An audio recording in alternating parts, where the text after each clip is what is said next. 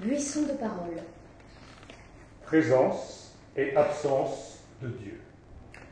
Notre buisson brûlera du feu ardent de la présence de Dieu, et ses branches laisseront chanter le vent qui soufflera l'absence de Dieu. Dieu. Concept ou sublime mystère. Notion que nul crâne, au ciel ou sur la terre, fût-il surnaturel, ne saurait contenir. Quel que soit le passé, quel que soit l'avenir, nul ne la saisira, nul ne l'a possédée. Et dans l'urne où l'on veut mettre une telle idée, on sent de toutes parts des fuites d'infini. Cependant, il faut bien, là, ça se confond, et quelque chose étant, il faut que quelqu'un soit. Haine ou joie ou colère, paix ou deuil, il faut la clé de voûte ou la pierre angulaire, il faut le point d'appui, le pivot, le milieu, à la roue univers, il faut bien un essieu. Dieu. Créa la pitié le jour où l'homme est né. Devant les actions de l'homme infortuné, souvent la pureté des firmaments s'indigne, souvent l'astre au regard d'aigle et l'ange au vol de cygnes s'étonne de cette ombre, de cette noirceur. Dieu, voyant l'homme fourbe, implacable, oppresseur et triste. Et quand, sortant de la nuit, la colère apparaît, face sombre que la foudre éclaire, rappelant au Seigneur ce que l'homme lui doit, prêt à nous dire, il met sur cette bouche un doigt, et ce doigt, mystérieux et doux, c'est la clémence. C'est Victor Hugo qui vient de nous apporter les premières branches de notre buisson. Elles proviennent de son immense poème Dieu, qui ne compte pas moins de 3700 divers. Dieu ne connaît pas de limite. Aucune définition ne le retient puisque rien ne le contient et que tout est en lui. Présence et absence peuvent se conjuguer, s'ajouter l'une l'autre lorsqu'elles désignent toutes deux le souffle de l'esprit. Dans un sens contraire, la présence voudra dire la croyance et l'absence d'incroyance. C'est selon, et chacun de nous, dans les eaux où il se trouve, pêchera le poisson que retiendront les mailles d'un filet qu'il aura noué lui-même. La science ne cesse de reculer l'horizon de nos connaissances et les physiciens ont détecté le rayonnement fossile dans lequel baigne l'univers tout entier. Rayonnement fossile apparu 300 000 ans après le Big Bang. Cette vibration est-elle un message. Si l'infini nous parle, saurons-nous l'entendre? Est-ce une parole qui nous cherche? Et nous vient-elle de Dieu? Ben, Recevons-nous un appel ou bien n'écoutons-nous que nous-mêmes? Voilà pourquoi notre buisson ne portera pas toutes les paroles que vous attendez ou que vous espérez. Il portera parfois même des épines. C'est la nature d'un buisson. Alors, si elle vous pique, pensez à la rose. Mais par où commencer? Par le commencement, c'est tout simple. Au commencement était le Verbe, et le Verbe était auprès de Dieu, et le Verbe était Dieu, et le Verbe s'est fait chair, et il a habité parmi nous, et nous avons vu sa gloire. Le Verbe nous est révélé par la parole. La parole, on l'entend, ou on la cherche. L'homme recevra donc la parole. Mais comment dira-t-il Dieu? Comment la parole te célébrera-t-elle puisqu'aucune parole ne t'exprime? Comment l'intelligence te percevrait-elle puisqu'aucune intelligence ne te saisit? Toi, le seul inexprimable, car tout ce qui est exprimé est issu de toi, le seul inconcevable, car tout ce qui est conçu est issu de toi. Veux-tu, flèche tremblante, atteindre enfin la cible? Veux-tu toucher le but? Regarder l'invisible, l'innommé, l'idéal, le réel, l'inouï? Comprendre, déchiffrer, lire, être ébloui? Veux-tu planer plus haut que la sombre nature? Veux-tu, dans la lumière inconcevable et pure, ouvrir tes yeux par l'ombre affreuse appesantie Mais le veux-tu? Réponds Oui criai-je. je sentis que la création tremblait comme une toile. Alors, levant un bras et d'un pan de son voile couvrant tous les objets terrestres disparus, il me toucha le front du doigt et je mourus. Ainsi, l'éblouissement attendu n'était qu'un aveuglement. Hmm? Et lorsque nous voulons tout savoir de la vérité, elle nous tue. Nietzsche. L'homme n'est-il qu'une méprise de Dieu? Ou bien Dieu une méprise de l'homme? Ben, La méprise ne serait-elle pas plutôt de séparer l'homme de Dieu, car l'homme cherche la lumière de Dieu, une lumière qui l'éclairerait sans l'éblouir et qui lui viendrait accompagnée de son ombre? L'Église nous apporterait-elle cette lumière qui nous guiderait avec les vertus théologales? Foi. Espérance. Charité.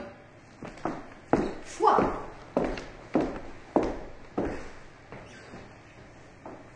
Il est. C'est l'être extrême. Dieu, c'est le jour sans borne et sans fin qui dit J'aime. Lui, l'incommensurable, il n'a point de compas. Il ne se venge pas. Il ne pardonne pas. Son baiser éternel ignore la morsure. Et quand on dit justice, on suppose mesure. Il n'est point juste. Il est qui n'est que juste et peu. La justice, c'est vous, l'humanité. Mais Dieu est la bonté. Dieu, branche où tout oiseau se pose. Dieu, c'est la flamme aimante au fond de toute chose. Quoi? Tu doutes de l'âme, et c'est l'astre qui brille, et c'est l'aube qui pointe. Et que verras-tu donc si tu ne la vois point? L'âme, elle est dans le cri. L'âme, elle est dans le verbe. Max Jacob. Il a été perdu une belle âme à l'état de neuf, l'a apporté à Dieu, son propriétaire. Kierkegaard. Ai-je la foi? De cela, je ne puis avoir aucune certitude immédiate. Car la foi est précisément cette oscillation dialectique qui, dans le tremblement et la crainte, ne désespère pourtant jamais. Elle est ce souci infini au sujet de soi-même, ce souci de savoir si on a la foi. Et c'est ce souci qui est la foi. Paul Fort. Croire en Dieu, même s'il n'y a pas de Dieu. Mais la foi n'est pas seulement parole d'Église, elle est aussi parole humaine, volonté et désir de vie. Je suis mort parce que je n'ai pas le désir. Je n'ai pas le désir parce que je crois posséder. Je crois posséder parce que je n'essaie pas de donner. Essayons de donner, on voit qu'on n'a rien. Voyons qu'on n'a rien, on essaie de se donner. Essayons de se donner, on voit qu'on n'est rien. Voyant qu'on n'est rien, on désire devenir. Désirant devenir, on vit. Espérance. Chateaubriand. L'espérance, seconde vertu théologale, a presque la même force que la foi. Le désir est le père de la puissance. Qui désire fortement obtient. Cherchez, a dit le Christ, et vous trouverez. Frappez, et il vous ouvrira. Ce que c'est que la mort. Ne dites pas mourir, dites naître. Croyez. On voit ce que je vois et ce que vous voyez. On est l'homme mauvais que je suis, que vous êtes. On se rue au plaisir, au tourbillon, au fait. On marche, on court, on rêve, on souffre, on penche, on tombe, on monte. Quelle est donc cette aube C'est la tombe. Où suis-je? Dans la mort. Viens. Un vent inconnu vous jette au seuil des cieux. On tremble. On se voit nu, impur, hideux, nouer des mille nœuds funèbres de ces torts, de ces mots honteux, de ces ténèbres. Et soudain, on entend quelqu'un dans l'infini qui chante, et par quelqu'un, on sent qu'on est béni. Sans voir la main d'où tombe à notre âme méchante l'amour, et sans savoir quelle est la voix qui chante. On arrive, homme, deuil, glaçon, neige, on se sent fondre et vivre, et d'extase et d'azur s'emplissant, tout notre être frémit de la défaite étrange du monstre qui devient dans la lumière un ange. Je suis, dit Dieu, maître des trois vertus. La foi est une épouse fidèle, la charité est une mère ardente, mais l'espérance est une toute petite fille. Je suis, dit Dieu, le maître des vertus. La foi est celle qui tient bon dans les siècles des siècles, la charité est celle qui se donne dans les siècles des siècles, mais ma petite espérance est celle qui se lève tous les matins. Je suis, dit Dieu, le Seigneur des vertus. La foi est celle qui est tendue dans les siècles des siècles. La charité est celle qui se détend dans les siècles des siècles. Mais ma petite espérance est celle qui, tous les matins, nous donne le bonjour. René Daumal, j'ai renoncé à de bien commodes désespoirs. C'est l'espérance qui est lourde à porter.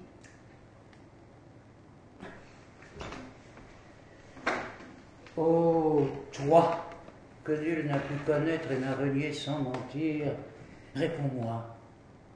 Toi qui m'as fait naître et demain me feras mourir, puisque tu te laisses connaître, pourquoi fais-tu douter de toi? Quel triste plaisir peux-tu prendre à tenter notre bonne foi? Dès que l'homme lève la tête, il croit entrevoir dans les cieux la création, sa conquête, n'est qu'un vaste temple à ses yeux. Dès qu'il redescend en lui-même, il t'y trouve. Tu vis en lui. S'il souffre, s'il pleure, s'il aime, c'est son Dieu qui le veut ainsi. De la plus noble intelligence, de la plus sublime ambition est de prouver ton existence et de faire épeler ton nom de quelque façon qu'on t'appelle. Brahma, Jupiter ou Jésus, vérité, justice éternelle, vers toi tous les bras sont tendus. Le dernier des fils de la terre te rend grâce du fond du cœur dès qu'il se mêle à sa misère une apparence de bonheur le monde entier te glorifie, l'oiseau te chante sur son nid, et pour une goutte de pluie, des milliers d'êtres t'ont béni. Tu n'as rien fait qu'on ne l'admire, rien de toi n'est perdu, pour nous tout pris, et tu ne peux sourire que nous ne tombions à genoux. Pourquoi donc, ô Maître suprême, as-tu créé le mal si grand que la raison, la vertu même, s'épouvante en le voyant Lorsque tant de choses proclament la divinité et semblent attester d'un Père l'amour, la force et la bonté, comment? Sous la sainte lumière voit-on des actes si hideux qu'ils font expirer la prière sur les lèvres du malheureux? Pourquoi dans ton œuvre céleste tant d'éléments si peu d'accord À quoi bon le crime et la peste, ô Dieu juste? Pourquoi la mort? Ta pitié dut être profonde lorsqu'avec ses biens et ses maux, cet admirable et pauvre monde sortit en pleurant du chaos. Puisque tu voulais le soumettre aux douleurs dont il est rempli, tu n'aurais pas dû lui permettre de t'entrevoir dans l'infini. Si ta chétive créature est indigne de t'approcher, il fallait laisser la nature t'envelopper et te cacher. Il te resterait ta puissance, et nous en sentirions les coups, mais le repos et l'ignorance auraient rendu nos mots plus doux si la souffrance et la prière n'atteignent pas ta majesté, garde ta grandeur solitaire, ferme à jamais l'immensité. Mais si nos angoisses mortelles jusqu'à toi peuvent parvenir, si dans tes plaines éternelles, parfois tu nous entends gémir, Brise cette voûte profonde qui couvre la création. Soulève les voiles du monde et montre-toi, Dieu juste et bon. Simone Veil, les biens les plus précieux ne doivent pas être recherchés, mais attendus. Charité. C'est le mot et non pas l'obligation qu'il nous impose qui a perdu sa vertu quand on le confond avec l'aumône. La charité, ce n'est pas seulement faire la charité, c'est être soi-même en état de charité. C'est cette disposition du cœur et de l'esprit qui nous fait voir l'autre à partir de son propre regard. C'est cet effort pour aller vers lui tel qu'il a besoin d'être reconnu et non pas tel qu'il nous apparaît. La charité est souvent donnée pour de l'amour. C'est un amour qui s'attend sans attendre de retour. C'est un amour donné sans partage, si ce n'est qu'on s'accroît toujours de ce qu'on donne. Chateaubriand. La charité est patiente, dit saint Paul. Elle est douce. Elle ne cherche à surpasser personne. Elle n'agit point avec témérité. Elle ne s'enfle point. Prière. Oh, fais que je ne meure avant de te trouver. Crois-tu vivre à cette heure, ne m'ayant pas trouvé? Quand je t'aurai trouvé, pourquoi vivrais-je encore? Que sais-tu de la mort Ô toi qui n'es point né Oh, fais que je ne meure avant de te trouver. Crois-tu vivre à cette heure, ne m'ayant pas trouvé? Mais quand je t'aurai trouvé, pourquoi vivrais-je encore? Que sais-tu de la mort, ô toi qui n'es point né? Khalil Gibran. Prier, c'est s'élever. pour rencontrer dans les airs tous ceux qui prient en cet instant et que vous risqueriez de ne pas rencontrer sinon par la prière. Oh mon Dieu, vous m'avez blessé d'amour et la blessure est encore vibrante. Oh mon Dieu, vous m'avez blessé d'amour. Oh mon Dieu, votre crainte m'a frappé et la brûlure est encore là qui tonne. Oh mon Dieu, votre crainte m'a frappé. Ô mon Dieu, j'ai connu que tout est vil et votre gloire en moi s'est installée. Ô mon Dieu, j'ai connu que tout est vil. Noyez mon âme au flot de votre vin. Fondez ma vie au pain de votre table. Noyez mon âme au flot de votre vin. Voici mon sang que je n'ai pas versé. Voici ma chair indigne de souffrance. Voici mon sang que je n'ai pas versé. Voici mon front qui n'a pu que rougir pour l'escabeau de vos pieds adorables. Voici mon front qui n'a pu que rougir. Voici mes mains qui n'ont pas travaillé pour les charbons ardents et l'encens rare. Voici mes mains qui n'ont pas travaillé. Voici mon cœur qui n'a battu qu'en vain pour palpiter aux ronces du calvaire. Voici mon cœur qui n'a battu qu'en vain. Voici mes pieds, frivoles voyageurs, pour accourir au cri de votre grâce. Voici mes pieds, frivoles voyageurs. Voici ma voix, bruit maussade des menteurs, pour les reproches de la pénitence. Voici ma voix, bruit maussade des menteurs. Voici mes yeux, luminaires d'erreur pour être éteints aux pleurs de la prière. Voici mes yeux, luminaires d'erreur. Hélas, vous, Dieu d'offrande et de pardon, quel est le puits de mon ingratitude? Hélas, vous, Dieu d'offrande et de pardon. Dieu de terreur et Dieu de sainteté, hélas, ce noir abîme de mon crime. Dieu de terreur et Dieu de sainteté. Vous, Dieu de paix, de joie et de bonheur, toutes mes peurs, toutes mes ignorances, vous, Dieu de paix, de joie et de bonheur, vous connaissez tout cela, tout cela, et que je suis plus pauvre que personne, vous connaissez tout cela, tout cela. Mais ce que j'ai, mon Dieu, je vous le donne.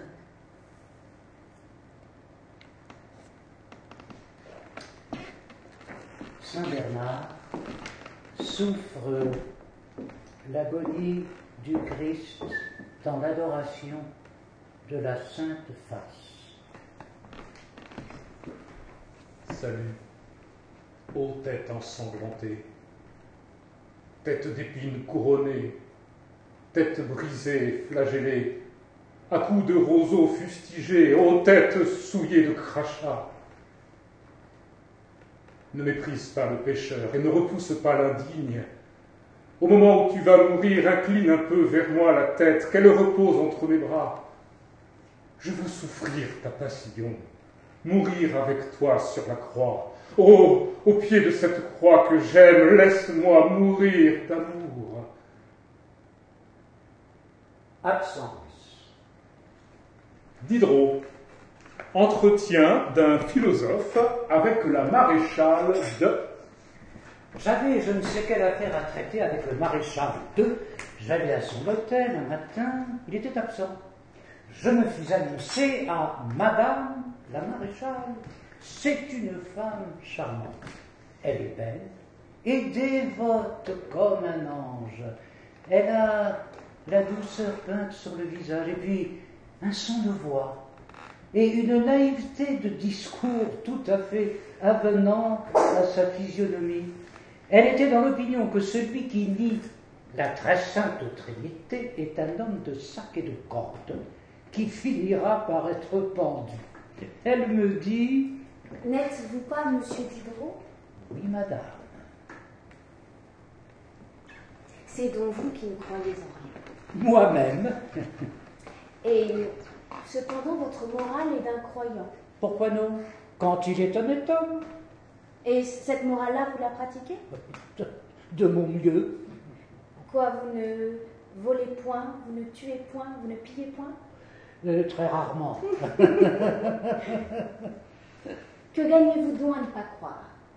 Rien du tout, madame la maréchale. Est-ce qu'on croit parce qu'il y a quelque chose à gagner C'est qu'il me semble que si je n'avais rien à craindre ni à espérer quand je n'y serai plus, il y a bien de petites douceurs dont je ne me priverai pas à présent que j'y suis. Ah, J'avoue que je prête à Dieu la petite semaine. Et pourrait-on vous demander quelles sont ces choses que vous vous permettriez si vous étiez incrédule? Non pas, s'il vous plaît. C'est un article de ma confession. Oh. Et vous n'attendez rien, vous? Rien? Ben, Ne pensez-vous pas qu'on puisse être euh, suffisamment bien né pour euh, vouloir faire le bien en honnête homme? Oui, da. Mais comment est-on honnête homme lorsque de mauvais principes se joignent aux passions pour entraîner au mal? On est inconséquent. Et y a-t-il rien de plus commun que d'être inconséquent? Hélas, malheureusement non. On croit et tous les jours on se conduit comme si l'on ne croyait pas. Et sans croire, l'on se conduit à peu près comme si l'on croyait. À la bonne heure. Mais quel inconvénient y aurait-il à avoir une raison de plus, la religion, pour faire le bien, et une raison de moins, l'incrédulité, pour mal faire? Aucun. Si la religion était un motif de faire le bien et l'incrédulité un motif de faire le mal. Est-ce qu'il y a quelque doute là-dessus? Est-ce que l'esprit de religion n'est pas de contrarier sans cesse cette vilaine nature corrompue et celui de l'incrédulité de l'abandonner à sa malice en l'affranchissant de la crainte? Madame la maréchale, y a-t-il quelque bien dans ce monde-ci qui soit sans inconvénient? Aucun et quelque mal qui soit sans avantage Aucun. Qu'appelez-vous donc mal ou bien? Le mal, ce sera ce qui a plus d'inconvénients que d'avantages, et le bien, ce qui a plus d'avantages que d'inconvénients. Madame la maréchale aura-t-elle la bonté de se souvenir de sa définition du bien et du mal? Je m'en souviendrai. Ainsi, pour vous, la religion a plus d'avantages que d'inconvénients. Et c'est pour cela que vous l'appelez un bien. Oui. Hmm.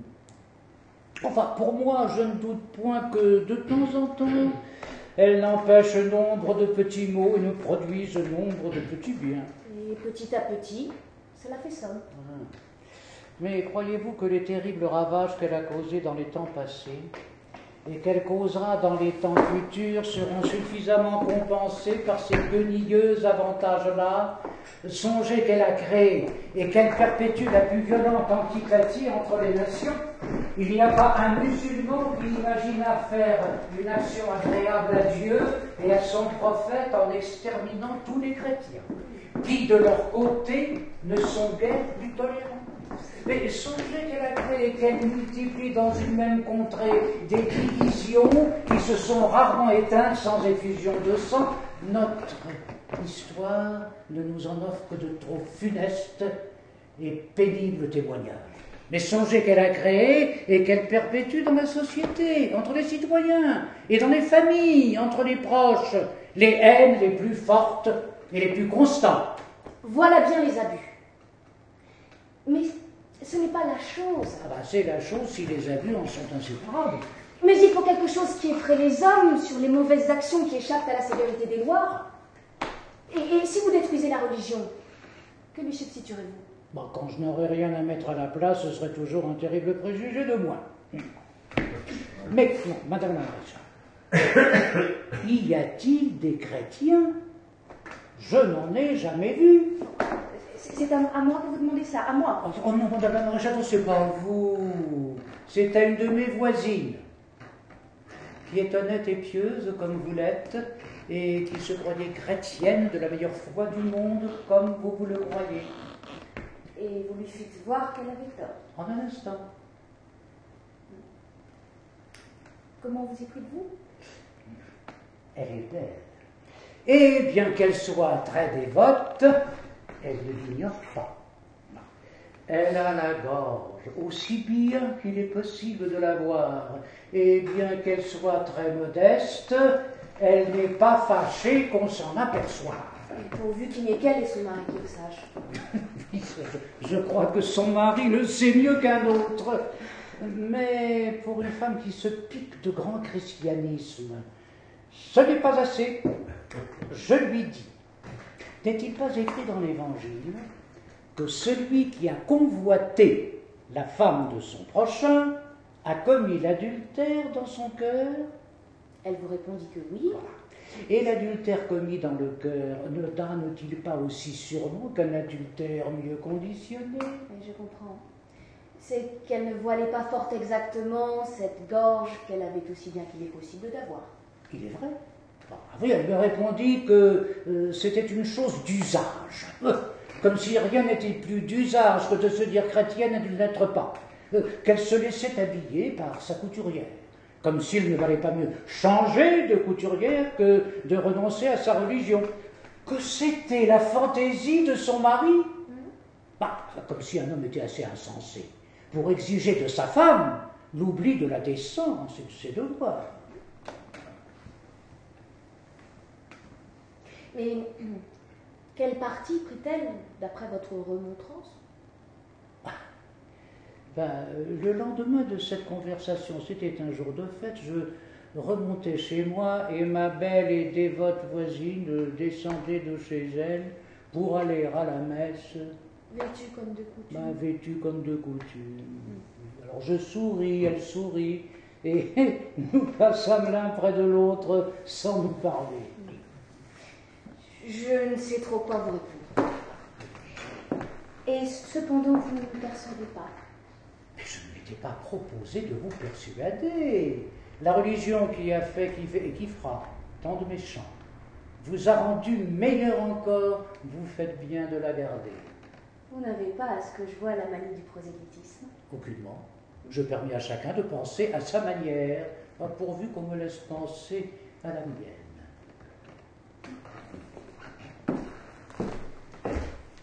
Athéisme.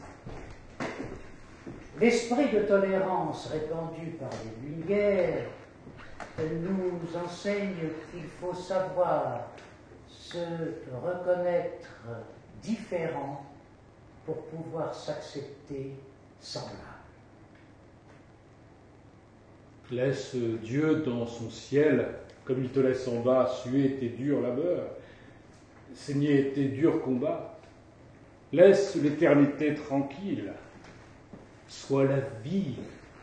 soit l'inquiet désir que le réel convie, soit l'altier chemin du vrai, du bon, du beau, le grand coureur humain qui porte le flambeau, le crieur, le marcheur par qui les choses vivent et que tous les progrès pêle-mêle poursuivent, soit le fougueux, l'ardent, l'orageux, l'agité, ne t'occupe pas de la sérénité. L'absolu vous ignore, ignorez-le. Vous, hommes, avancez, travaillez, après, dormez vos sommes. Ne vous égarez pas dans les espaces fous, car s'il est à quelqu'un, le ciel n'est pas à vous. Si le ciel n'est pas à nous, ne nous reste-t-il que l'enfer? Primo Levi, si c'est un homme. Maintenant, chacun est occupé à gratter attentivement le fond de sa gamelle avec sa cuillère pour en tirer les dernières gouttes de soupe. Un tintamarre métallique emplit la pièce, signe que la journée est finie. Peu à peu, le silence s'installe, et alors, du haut de ma couchette au troisième étage, je vois et j'entends le vieux Kuhn en train de prier à voix haute, le canot sur la tête, balançant violemment le buste. Kuhn remercie Dieu de n'avoir pas été choisi. Kuhn est fou. Est-ce qu'il ne voit pas dans la couchette voisine Beppo le grec qui a 20 ans et qui partira après-demain pour la chambre à gaz, qui le sait et qui reste allongé à regarder fixement l'ampoule sans rien dire et sans plus penser à rien? Est-ce qu'il ne sait pas, Kuhn, que la prochaine fois ce sera son tour? Est-ce qu'il ne comprend pas que ce qui a lieu aujourd'hui est une abomination qu'aucune prière propitiatoire, aucun pardon, aucune expiation des coupables, rien enfin de ce que l'homme a le pouvoir de faire ne pourra jamais plus réparer? Si j'étais Dieu, la prière de Kuhn, je la cracherais par terre.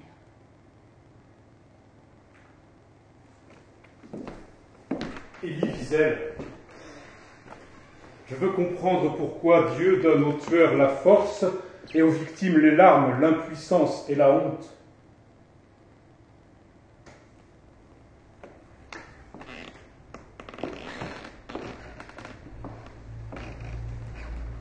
La révolte. Le livre de Job. Seigneur, qu'est-ce que l'humain pour que tu te souviennes de lui, pour que tu t'en occupes? Pourquoi viens-tu le contrôler chaque matin? Pourquoi tout instant viens-tu le scruter?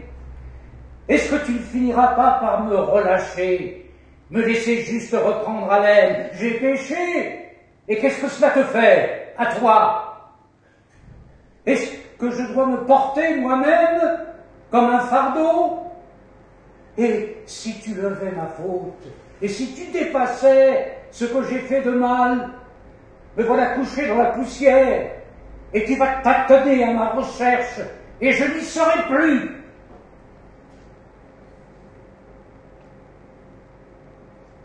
René Char, surtout si Dieu n'existe pas, c'est alors qu'il ne faut pas le perdre de vue.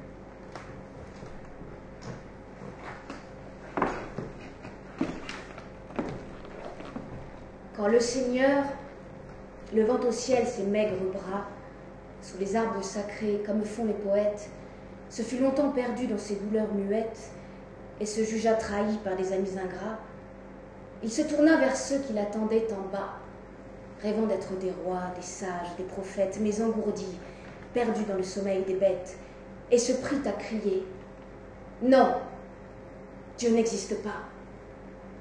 Il dormait. Mes amis, Savez-vous la nouvelle? J'ai touché de mon front à la voûte éternelle. Je suis sanglant, brisé, souffrant pour bien des jours. Frère, je vous trompais. Abîme, abîme, abîme. Le Dieu manque à l'autel où je suis la victime. Dieu n'est pas, Dieu n'est plus. Mais il dormait toujours.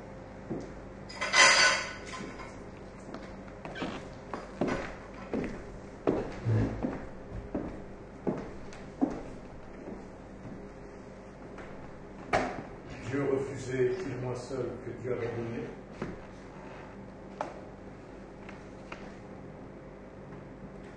Alors, il était nuit, et Jésus marchait seul, vêtu de blanc, ainsi qu'un mort de son linceul. Les disciples dormaient au pied de la colline parmi les oliviers qu'un vent sinistre incline. Triste jusqu'à la mort, l'œil sombre et ténébreux, le front baissé, croisant les deux bras sur sa robe comme un voleur de nuit cachant ce qu'il dérobe, connaissant les rochers mieux qu'un sentier uni, il s'arrête en un lieu nommé Gethsemane. Il se coupe à genoux, le front contre la terre, puis regarde le ciel en appelant Mon Père. Mais le ciel reste noir, et Dieu ne répond pas. Il se lève, étonné, marche encore à grands pas, froissant les oliviers qui tremblent, froid et lente, découle de sa tête une sueur sanglante. Il recule, il descend, il crie avec effroi Ne pourriez-vous prier et veiller avec moi? Mais un sommeil de mort accable les apôtres. Pierre, à la voix du Maître, est sourd comme les autres. Le Fils de l'homme alors remonte lentement, comme un pasteur d'Égypte il cherche au firmament si l'ange ne lui passe au fond de quelque étoile. Mais un nuage en deuil s'étend comme le voile d'une veuve et ses plis le désert. Jésus, se rappelant ce qu'il avait souffert depuis 33 ans, devint homme, et la crainte serra son cœur mortel d'une invincible étreinte. Il eut froid.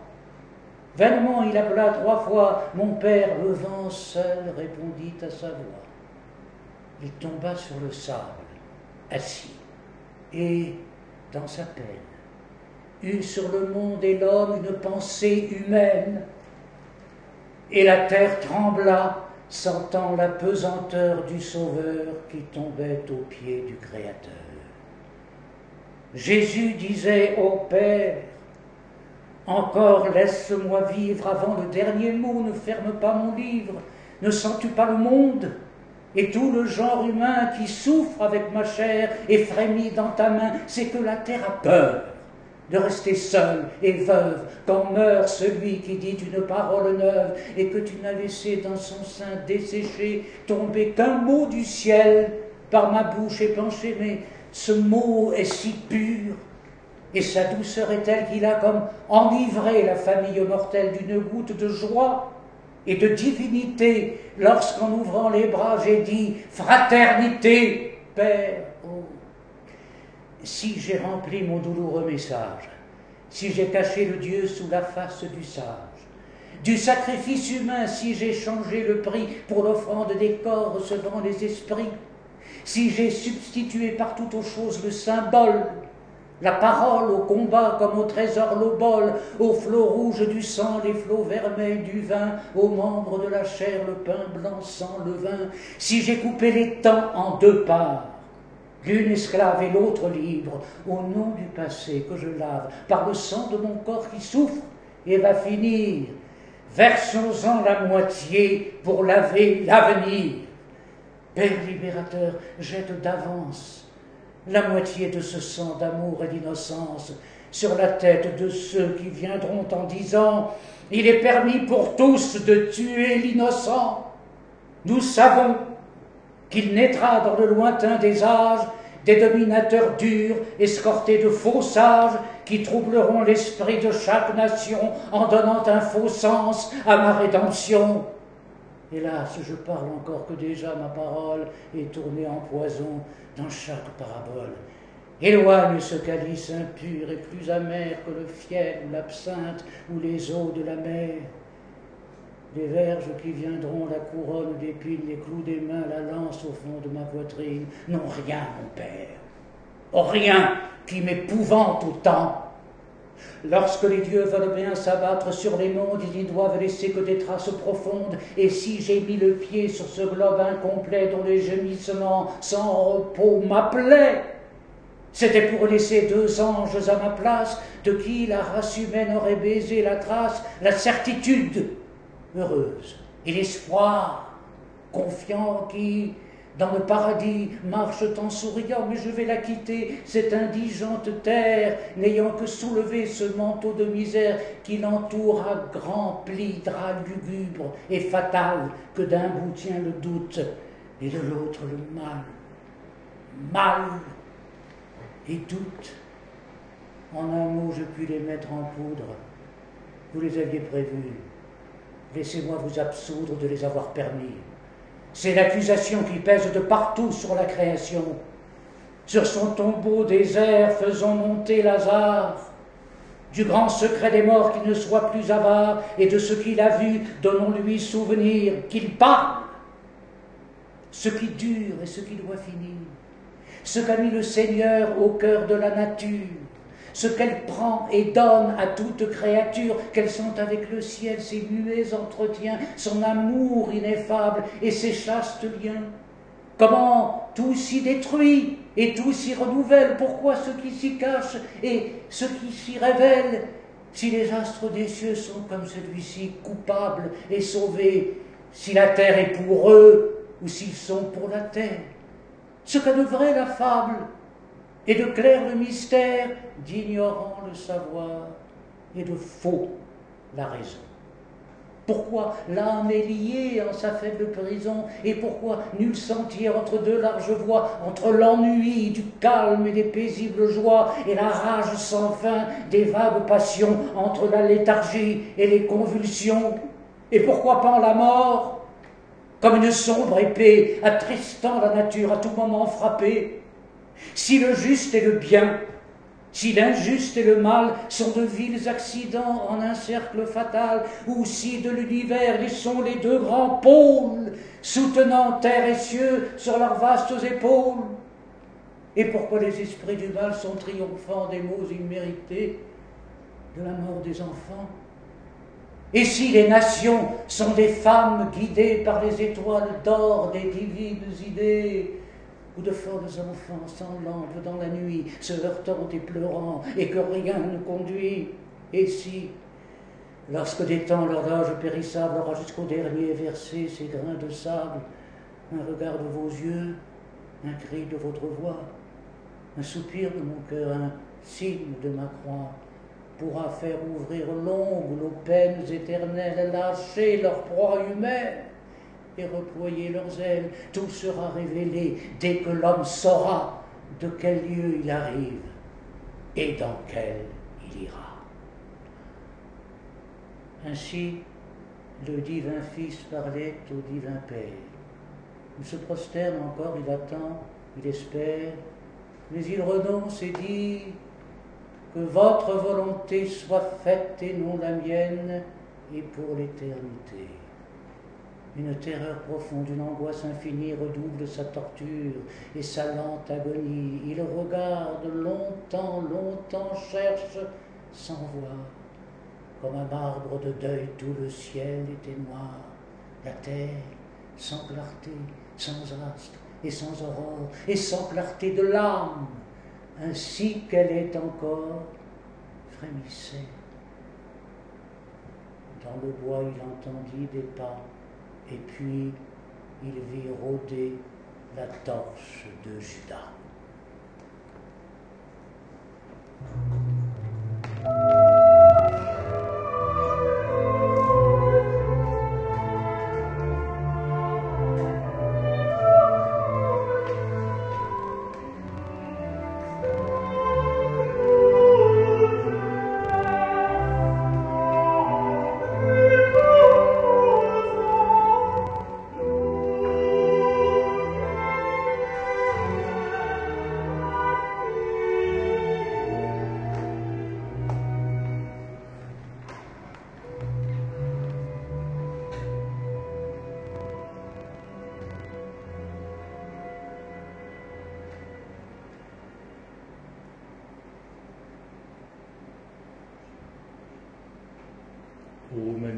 Je t'ai créé la première.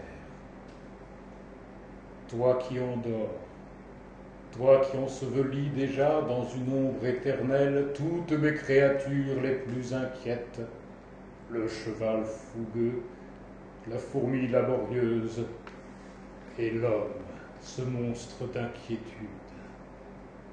Nuit qui réussit à endormir l'homme, ce puits d'inquiétude, à lui seul plus inquiet que toute la création ensemble, l'homme, ce puits d'inquiétude, comme tu endors l'eau du puits. Ô ma nuit à la grande robe qui prend les enfants et la jeune espérance dans le pli de ta robe, mais les hommes ne se laissent pas faire. Ô ma belle nuit, je t'ai créé la première. Et presque avant la première, silencieuse au long voile, toi par qui descend sur terre un avant-goût, toi qui répands de tes mains, toi qui verses sur terre une première paix, avant-coureur de la paix éternelle, un premier repos, avant-coureur du repos éternel, une première béatitude, un premier baume si frais. Ô ma nuit au grand cœur, je t'ai créé la première, presque avant la première, ma fille au sein immense, et je savais bien ce que je faisais. Je savais peut-être ce que je faisais. Toi qui couches l'enfant au bras de sa mère, l'enfant tout éclairé d'une ombre de sommeil, tout riant en dedans, tout riant secret d'une confiance en sa mère, et en moi, tout riant secret d'un pli des lèvres sérieux. Toi qui couches l'enfant tout en dedans gonflé, débordant d'innocence et de confiance au bras de sa mère. Toi qui couchais l'enfant Jésus tous les soirs au bras de la très sainte de l'Immaculée. Ô douce, ô grande, ô sainte, ô belle nuit, peut-être la plus sainte de mes filles, nuit à la grande robe, à la robe étoilée, tu me rappelles ce grand silence qu'il y avait dans le monde avant le commencement du règne de l'homme. Tu m'annonces ce grand silence qu'il y aura après le fin, la fin du règne de l'homme, quand j'aurai repris mon sceptre. Et j'y pense quelquefois d'avance, car cet homme fait vraiment beaucoup de bruit. Mais surtout, nuit. Tu me rappelles cette nuit, et je me la rappellerai éternellement. La neuvième heure avait sonné. C'était dans le pays de mon peuple d'Israël. Tout était consommé, cette énorme aventure. Depuis la sixième heure, il y avait eu des ténèbres sur tout le pays jusqu'à la neuvième heure. Tout était consommé. Et parlons tous les de cela. Ça me fait mal. Cette incroyable descente de mon fils parmi les hommes, chez les hommes, pour ce qu'ils en ont fait. Ces trente ans qu'il fut charpentier chez les hommes, ces trois ans qu'il fut une sorte de prédicateur chez les hommes, un prêtre, ces trois jours où il fut une victime chez les hommes, parmi les hommes, ces trois nuits où il fut un mort chez les hommes, parmi les hommes morts, ces siècles et ces siècles où il est une hostie chez les hommes, tout était consommé.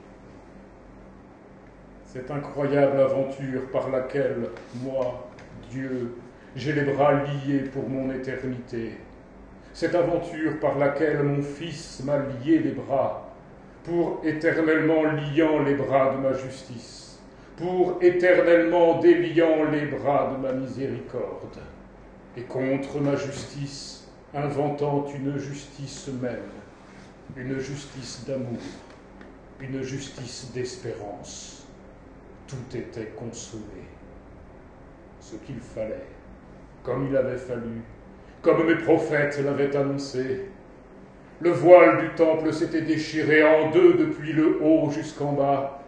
La terre avait tremblé, des rochers s'étaient fendus, des sépulcres s'étaient ouverts et plusieurs corps des saints qui étaient morts étaient ressuscités.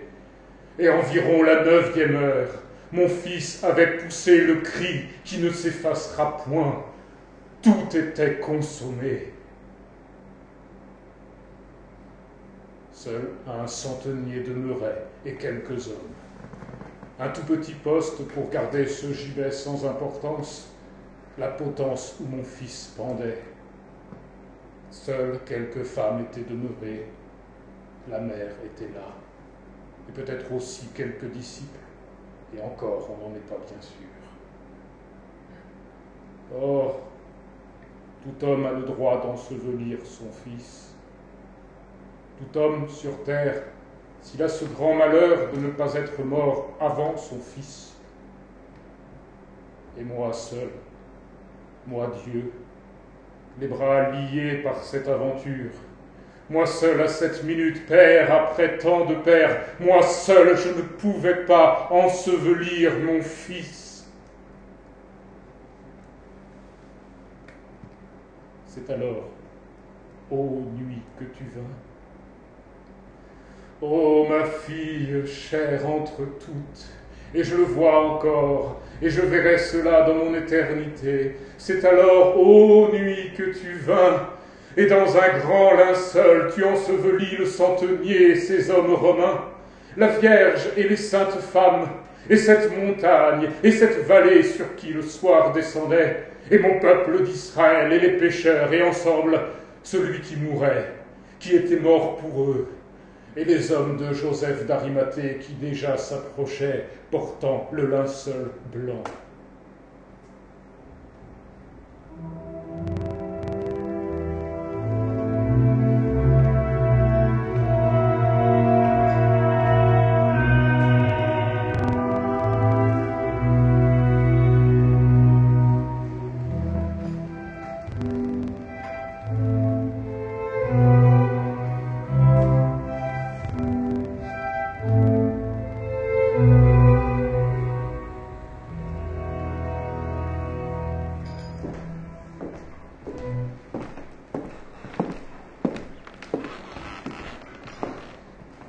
Solitude de Dieu.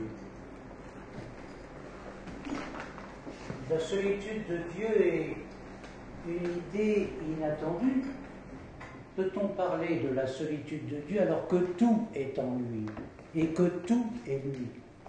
Eh ben, La solitude de Dieu viendrait-elle d'une séparation? C'est difficile à concevoir puisque la séparation est l'œuvre même de Dieu et quelle est sa création. En effet, au chapitre 1 de la Genèse, il est dit que Dieu sépara la lumière et les ténèbres et qu'il créa en séparant. Dans la théogonie grecque, Gaïa, la terre apparaît en se séparant du chaos et des ténèbres, et son fils Uranus naît de la partition de sa mère.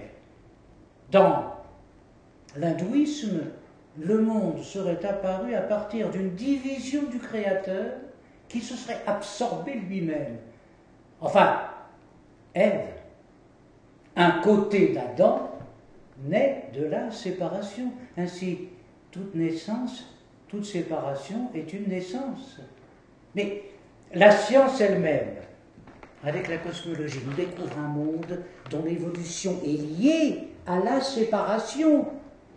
Un exemple. Juste après le Big Bang, l'univers se refroidit dans des proportions colossales et un événement extraordinaire va se produire.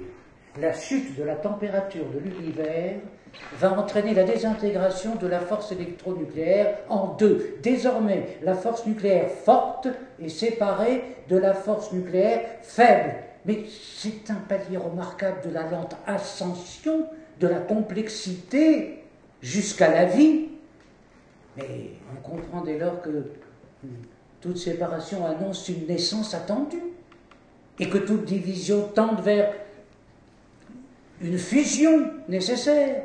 Dès lors, séparation et division sont tout le contraire de l'isolement, puisqu'elles ne cessent de produire du lien, et que tout lien est une force de partage et une puissance d'amour présence et absence de Dieu dans la création et dans la créature. Enfin, peut-on imaginer Dieu sans l'homme qu'il a créé à son image et qu'il a distingué entre toutes les créatures en le dotant de la liberté. Mais justement, l'homme libre, autonome, instaure sa propre loi, fonde sa propre justice et bâtit un monde dans le monde. Désormais, les hommes sont moins du monde que dans leur monde et se détachent de ce lien qui les établissait en Dieu et les réunissait en un seul corps. Mais ce n'est pas le lien entre l'homme et Dieu qui est aboli, c'est le lien qui rassemblait les hommes entre eux, qui est rompu. Alors, l'homme devient une menace pour lui-même, son prochain l'inquiète plus qu'il ne l'enrichit. Mon semblable est toujours différent de moi. En quoi il est unique Et parce qu'il est unique, il exige que je le reconnaisse. Et c'est justement cette exigence de reconnaissance qui me le rend insupportable. Il faut prendre le mot insupportable au sens euh, premier du terme, insupportable. Je ne le porte plus. Je le rejette, je l'humilie, mais surtout je l'efface. Mon regard le traverse sans le reconnaître. Il ne pourra plus être trouvé puisque je le rends étranger à tous et à tout. Ce n'est pas seulement de sa dignité que je le dépouille, c'est de lui-même. D'où vient la solitude de Dieu De cette ignorance, ou pire, de cette indifférence, ou pire encore, de cette haine de l'homme pour l'autre homme? Tu aimeras ton prochain comme toi-même? Ah, La transgression de ce suprême commandement précipite la chute de l'homme dans le mal et laisse Dieu dans cette solitude difficile à concevoir. Mais la chute n'abolit pas le lien et l'homme reste libre de le resserrer. Mais encore faudrait-il qu'il se souvienne de cette parole d'amour qui lui a été dite et que nous avons tant de mal à suivre. Chute de l'homme dans le mal, chute d'une goutte de pluie dans la mer. Je cherche une goutte de pluie qui vient de tomber dans la mer.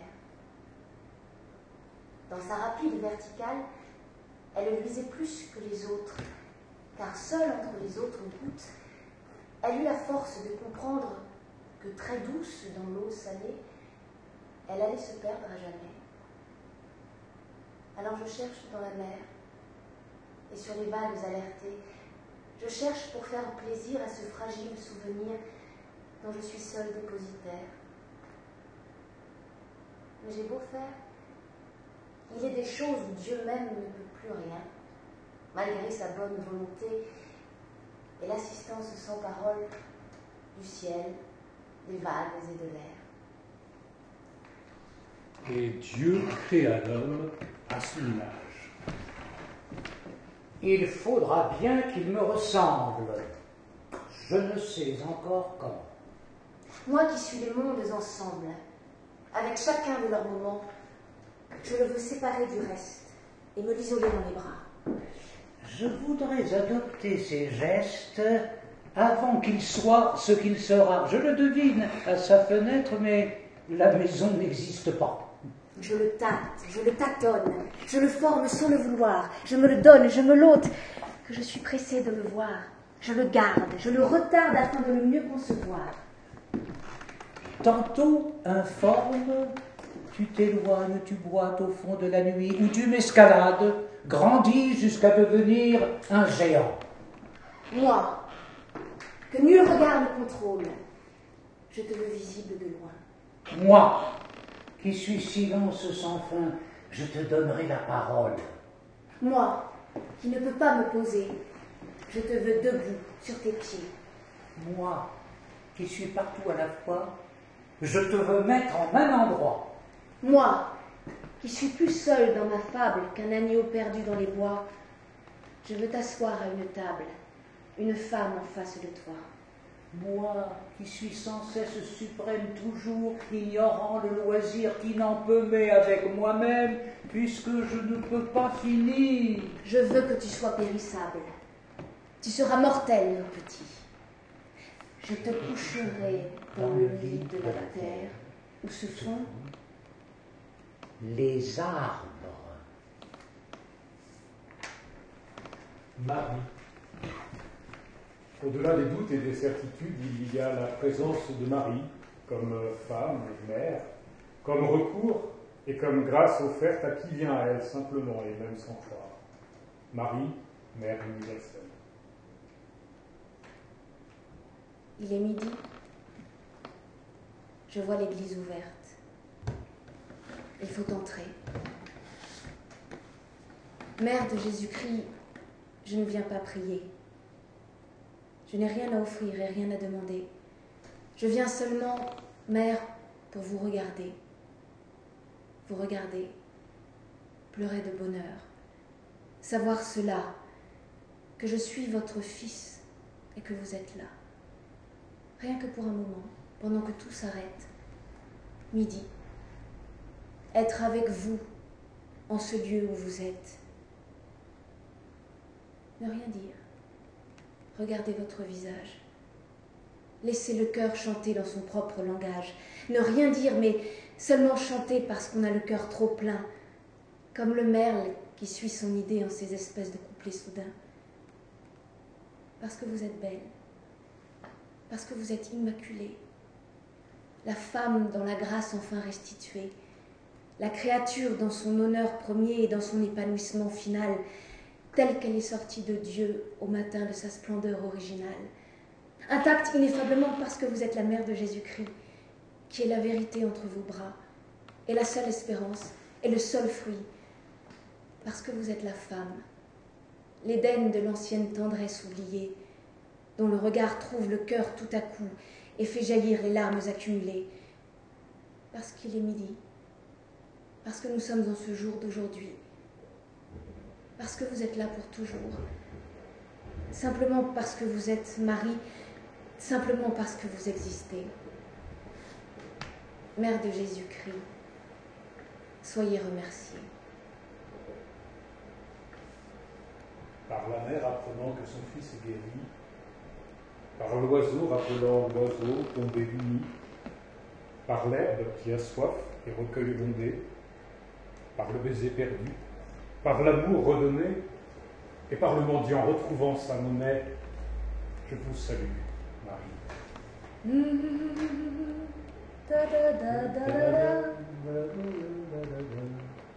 Par l'âne et par le bœuf, par l'ombre et par la paille, par la pauvresse à qui l'on dit qu'elle s'en aille, par les nativités qui murent sur leur tombe, que les bouquets de givre aux plumes de colombe, par la vertu qui lutte et celle qui succombe, je vous salue, Marie.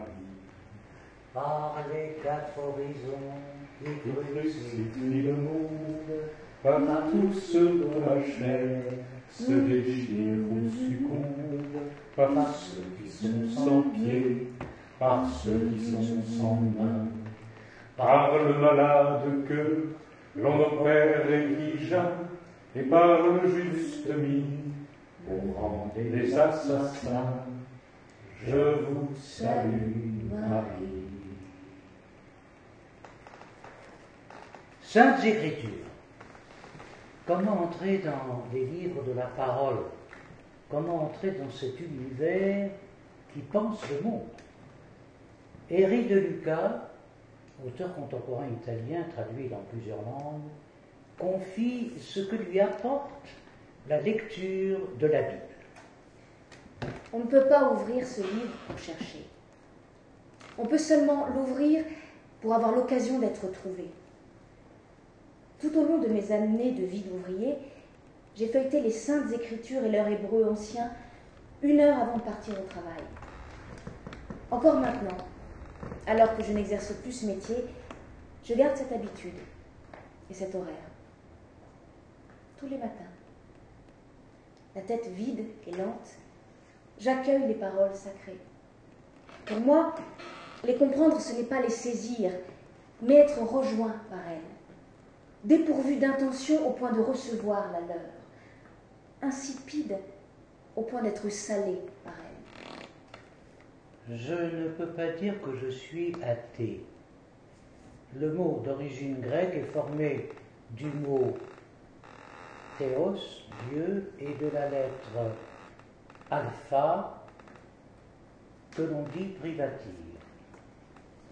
L'athée se prive de Dieu, de la possibilité énorme de l'admettre, non pas tant pour soi que pour les autres.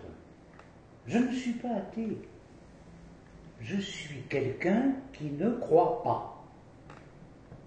Le croyant n'est pas celui qui a cru une fois pour toutes, mais celui qui, se conformant au participe présent du Verbe, renouvelle continuellement son credo. Il admet le doute. Il expérimente tout au long de sa vie l'équilibre et son rapport avec la négation. Et bien sûr, il y a des jours où le croyant vacille, peu ou prou, car tel est l'enjeu de la plus difficile des vocations humaines. Éric de Lucas a connu le tu d'un athée, le tu du désespoir. L'hébreu de l'Ancien Testament avait un rapport intime, jaloux avec Dieu. Ils échangeaient un tu plein de sentiments brûlants. Ce tu-là s'est estompé dans nos rapports. Elle est retombée la force de ce pronom personnel qui préside à l'amour. La dernière fois que ce tu m'a fait sursauter, ce fut alors que j'accompagnais à sa sépulture avec un petit groupe une enfant de dix ans morte d'un cancer. Par-dessus le bruissement des pas du petit cortège s'est élevé tout à coup le cri terrible du père, de cet enfant unique, un maçon, un de mes camarades de travail. Il a crié Tortionnaire, tu me l'as mise à la torture pendant un an, tu me dégoûtes. Il a crié ses blasphèmes tout droit vers le ciel, il regardait vers le haut et puis il a craché par terre, lui qui avait toujours été athée. C'était le tu d'un homme à Dieu. Un tu très ancien qui venait des hurlements des prophètes et qui, après un long sommeil, se fichait dans mes oreilles en un souffle de pure douleur.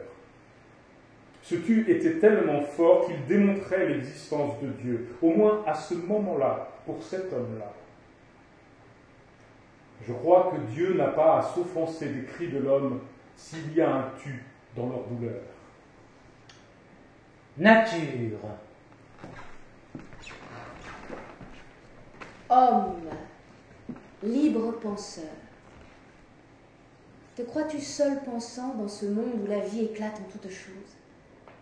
Des forces que tu tiens, ta liberté dispose, mais de tous tes conseils, l'univers est absent. Respecte dans la bête un esprit agissant. Chaque fleur est une âme à la nature éclose. Un mystère d'amour dans le métal repose. Tout est sensible. Et tout sur ton être est puissant. Crains dans le mur aveugle un regard qui t'épie. À la matière même un verbe est attaché. Ne la fais pas servir à quelque usage impie. Souvent, dans l'être obscur habite un Dieu caché. Et comme un œil naissant couvert par ses paupières, un pur esprit s'accroît sous l'écorce des pierres.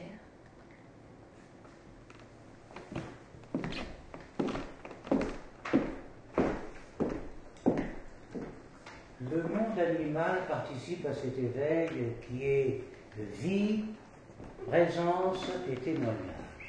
Marie-Noël, l'œuvre du sixième jour.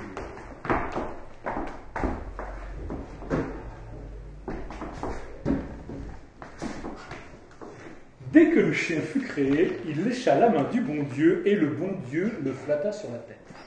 Que veux-tu, chien? Seigneur bon Dieu, je voudrais loger chez toi, au ciel, sur le paillasson devant la porte. Bien sûr que non, dit le bon Dieu. je n'ai pas besoin de chien, puisque je n'ai pas encore créé les voleurs. Quand les créeras-tu, Seigneur? Jamais. Je suis fatigué, voilà cinq jours que je travaille, il est temps que je me repose. Te voilà fait, toi, chien, ma meilleure créature, mon chef-d'œuvre. Il est temps que je m'arrête. Il n'est pas bon qu'un artiste se surveille au-delà de son inspiration. Si je continuais de créer, je serais bien capable de rater mon affaire. va, chien, va vite t'installer sur la terre, va et sois heureux. Le chien poussa un profond soupir. Que ferai-je sur la terre, Seigneur? Tu mangeras, tu boiras, tu croîtras et multiplieras. Ah, le chien soupira plus profondément encore. que te faut-il de plus? Mais toi, Seigneur mon maître, ne pourrais-tu pas toi aussi t'installer sur la terre? Non, dit le bon Dieu. Ah non, chien, je ne peux pas du tout m'installer sur la terre pour te tenir compagnie. J'ai bien d'autres chats à fouetter. Ah, ces anges, ce ciel, ces étoiles, je t'assure, c'est tout un tracas. Alors le chien baissa la tête et commença à s'en aller. Mais il revint. Ah, si seulement, Seigneur bon Dieu, si seulement il y avait là-bas une espèce de maître dans ton genre. Non, dit le bon Dieu. Non, non, Alors le chien se fit tout petit, tout bas, et supplia plus près encore. Si tu voulais, Seigneur bon Dieu, tu pourrais toujours essayer. Impossible Dit le bon Dieu. J'ai fait ce que j'ai fait, mon œuvre est achevée. Jamais je ne créerai un être meilleur que toi. Si j'en crée un autre, ça je le sens dans ma main droite, celui-là serait raté. Seigneur bon Dieu, dit le chien. Ça ne fait rien qu'il soit raté, pourvu que je puisse le suivre partout où il va et me coucher devant lui quand il s'arrête. Alors, le bon Dieu fut émerveillé d'avoir créé une créature aussi bonne, et il dit au chien, Va, qu'il soit fait selon ton cœur.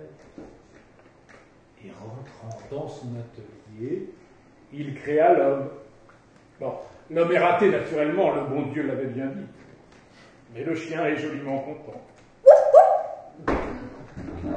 Accueillons maintenant l'animal qui tient une place unique dans la vie de l'homme, lui qui a porté la Vierge, portant Dieu, l'âne.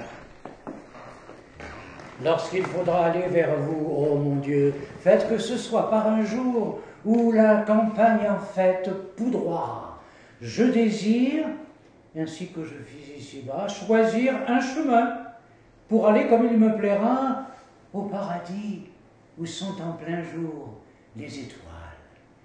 Je prendrai mon bâton et sur la grande route j'irai et je dirai aux âmes, mes amis, je suis Francis Jam et je vais au paradis, car il n'y a pas d'enfer au pays du bon Dieu. Je leur dirai, venez, douze amis du ciel bleu, pauvres bêtes chéries qui, d'un brusque mouvement d'oreille, chassez les mouches plates, les coups et les abeilles, que je vous apparaisse au milieu de ces bêtes que j'aime tant, parce qu'elles baissent la tête doucement et qu'elles s'arrêtent en joignant leurs petits pieds d'une façon bien douce et qui vous fait pitié.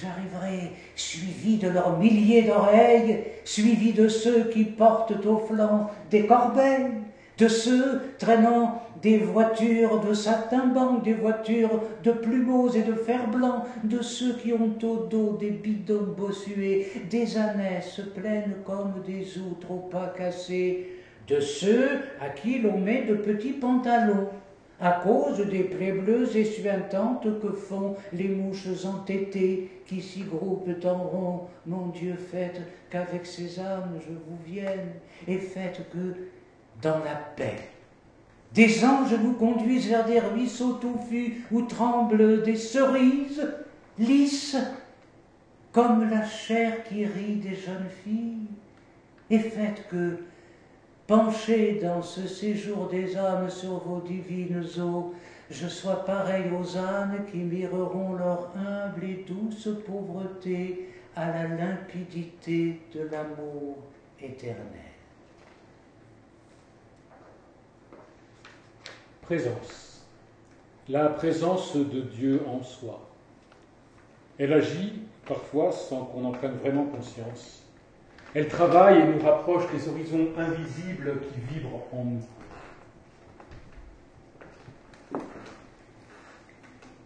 Aujourd'hui, je n'ai rien fait. Mais beaucoup de choses se sont faites en moi. Des ombres qui peut-être existent ont retrouvé leur corps. Des paroles qui existent ont retrouvé leur silence. Ne rien faire, sauf parfois l'équilibre du monde, en obtenant que quelque chose aussi pèse sur le plateau vide de la balance. Simone Veil. Dieu n'est jamais aussi présent que sous la forme de l'absence. Appuyé, sans aucun appui, sans lumière, en profonde nuit, je vais, me consumant sans cesse. Je sens mon âme dégagée de toutes choses créées, plus haut qu'elle-même élevée, menant la vie la plus heureuse sur Dieu seulement, appuyée. Voyez par là, comprenez bien ce que j'estime un don sans bris. Mon âme se trouve, ô merveille, appuyée, sans aucun appui. J'endure, il est vrai, les ténèbres durant ma mortelle vie. Il n'est pas si grand mon mal, car privé que je suis de lumière, je mène une céleste vie, car l'amour qui régit ma voix en m'aveuglant de plus en plus maintient mon âme très soumise à vivre en si profonde nuit.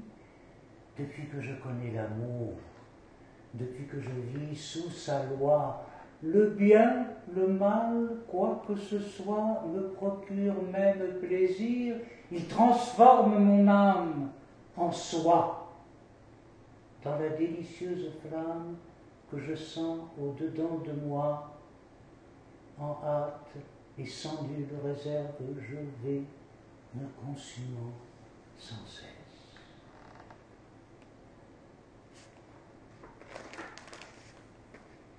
Buisson de parole Présence et absence de Dieu. Ben, notre buisson a brûlé du feu ardent de la présence de Dieu et ses branches ont laissé chanter le vent qui souffle l'absence de Dieu. Je ne suis ni juif, ni chrétien, ni parsi, ni musulman. Je ne suis ni d'Orient, ni d'Occident, ni de la terre, ni de la mer. Ma place est ce qui est sans place. Ma trace est ce qui est sans trace. J'ai mis de côté la dualité. J'ai vu que les deux mondes ne font qu'un. Je cherche l'un, je connais l'un. J'invoque l'un, je vois l'un. Il est le premier, Il est le dernier. Il est l'extérieur. il est l'intérieur.